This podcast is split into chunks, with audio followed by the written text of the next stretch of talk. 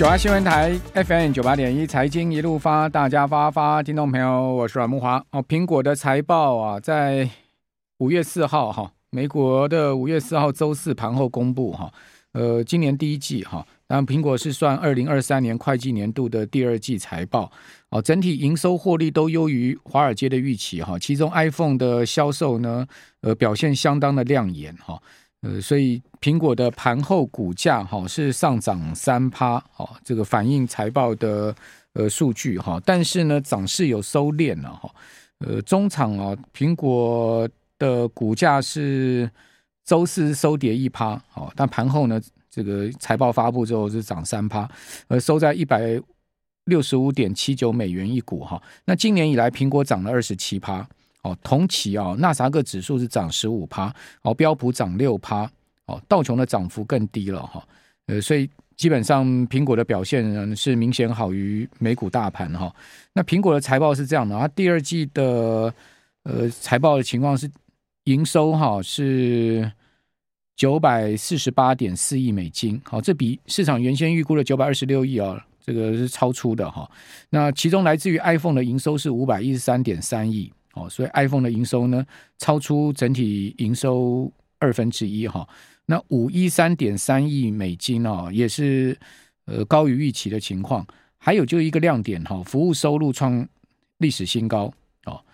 呃，此外呢，营收的年比哈，跟去年同期比哦，呃是下滑了百分之二点五的幅度哦。呃，去年同期呢是历史最高哈，是九百七十三亿美金哦。那但也比它预警的来得好哈，原先苹果预警是会下滑五趴，所以无论是下滑的幅度哈，或者说呢，整体营收呢哦都超出市场预估哈。呃，另外苹果的第二季营收的下滑哈，是应该讲苹果已经连续两季度的营收下滑哦，呃，从第一季到第二季连续两季度营收下滑哦，那是二零一九年三月以来首见到的一个情况哦。呃，苹果整体而言，EPS 是一点五二美元，哈、哦，这个年比是持平的，哈、呃，估计是一点四三美元，所以 EPS 也比预估来的好。那净利哈、哦，总计是两百四十一点六亿美金，哦，年比是下滑三趴，哦，毛利率是四十四点三，哦，也比预估的四十四点一来得好，哦，不过去年同期呢是四十三点七，哦，呃，去年同期是四十八点七，呃，所以比去年同期是来的差了，哈、啊，另外我们再来看一下 iPhone 的销售，五百一十三点二亿美金，是高于市场预估的四百八十九点七亿美金。哦，所以 iPhone 的销售是比上预估高很多哈，年比增幅是百分之一点五，原先市场预估是下滑百分之三。哦，那在整体哈，今年第一季全世界智慧手机呃大幅衰退的情况之下，苹果在 iPhone 的表现上面看起来是相当亮眼哈。呃，今年第一季根据 IDC 的预估啊，全球的 Smartphone 哈。呃，会衰退十四趴哦，那已经是连续五个季度的衰退哈，所以消费电子的部分哈，你也显现在呃，智慧手机的晶片大厂联发科的股价表现哈。联发科虽然今今天的股价收涨七块哈，但是呢，本波段跌破七百以后哈，持续实呃，事实上它持续站不回七百哈，今天收在呃六百七十五哦，今日还算不错哈，是涨涨一趴左右哦，不过你可以看到它的。全周表现哈，仍然是相对比较疲弱的状况。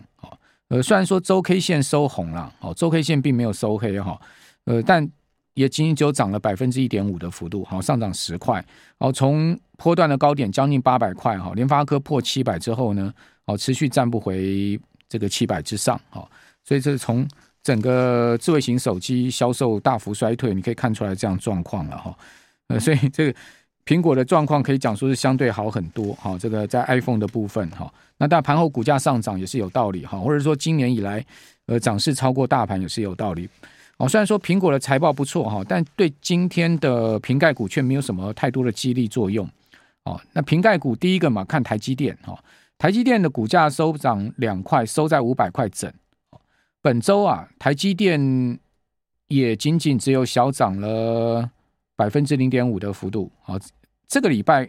哦，对不起，周线台积电是收连四黑哦，本周是跌了两块哦，跌幅百分之零点四哦，今天涨两块，全周是跌两块哦，跌幅百分之零点四，台积电刚好收在五百块整哈，就卡在这个月季线的上方一点点的情况了哈。哦，这个呃，应该讲说卡在半年线跟年线上方一点点的情况。好，季线是跌破的嘛？哈，月线基本上也是跌破的哈。哦，这是在周线的部分哈。另外，这个瓶盖股第二号就看红海，红海今天股价是收平盘，收一百零五。那这个礼拜啊，如果看全周的话，哦，红海股价是收涨五毛，哦，涨幅也仅仅只有百分之零点四八，哦，所以这个瓶盖股并没有被。苹果的财报给激励起来哈，可见呢，市场哈对于后面整体消费动能啊，仍然是抱持的戒心啊。呃，今年呢，基本上市场的资金都不在这些以美国为主要出口地的股票上面了，哦，都在一些内需概念或者中小型股票上面哈，比较沦于说今年就是一个主力色彩哈，或者说呢，呃，本土资金色彩哦，因为大股票不会动嘛。哦，大型股、哦出口类型的股票、制造业股、哈半导体股票动不太起来，哦，所以资金呢就跑到中小型股票去了，哈，哦，所以很多人喊这些中小型股票喊得吓吓叫，哈，呃呃，这很神的样子，哈，事实上呢，基本上就是大盘的一个趋势跟资金的方向，哦，那你只要搞懂这样的情况，你就知道说，哎，这个市场现在目前在演什么戏，哈，在玩什么什么格局嘛，哦，因为大人。不在家就小鬼当家，那小鬼当家，他自然一定要找题材。哦，所以你可以看到今年就是题材面当道哦，那没有成长力嘛，那题材面当道就是就就就就这个政策概念股哈，再加上一些呃内需的相关的题材，好，就资金就轮来轮去轮在这些股票上面，那主力很敢拉哦，一拉都是拉这个呃几几成的涨幅，甚至上倍的涨幅，但问题说这些股票你最后追进去哈。你如果没有及时啊，这个出掉的话，你到最后，呃，主力要出货哈，或者说呢，大户要出货的时候，你到时候要出脱无门的话，那你就，你就基本上就是那个悲剧嘛，对不对？这个股市的这个呃过去的戏码我们都看很多哈。那可不可以玩？当然可以玩，只是说你玩的话，你的手脚要快哈。我一直在讲这个概念，就跟大家讲说，你一样可以参与，但是你的手脚要快，戒心要高啊。好，那我们来看到苹呃鸿海今年也公布四月营收哈，是四千两百九十二亿，哈，月增七趴，好，累计一到四月营收一点八九兆哈，是转衰退哈，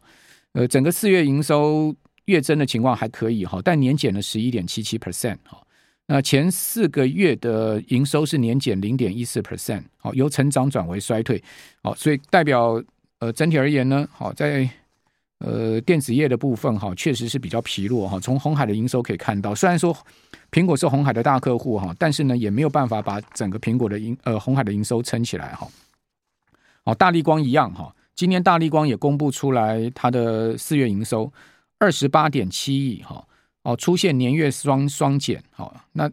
月减的幅度超出两位数哈，十三点二五 percent，年减了八点三三 percent。哦，累计前四个月的营收是一百二十点零六亿，哦，年减了将近十趴。哦，那大立光的执行长林恩平在日前法说会就说过哈，大立光的客户端四月跟五月的拉货动能都比三月的